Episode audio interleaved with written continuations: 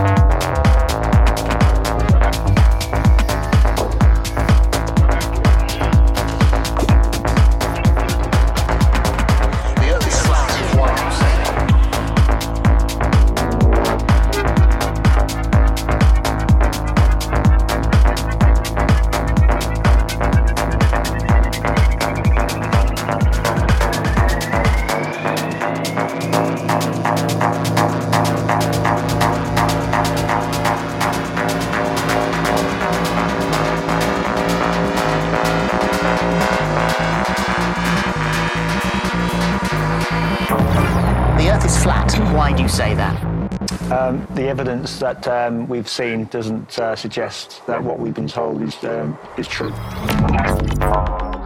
It's probably the most nonsensical suggestion that uh, that a, a thinking human being could possibly make. It is drivel.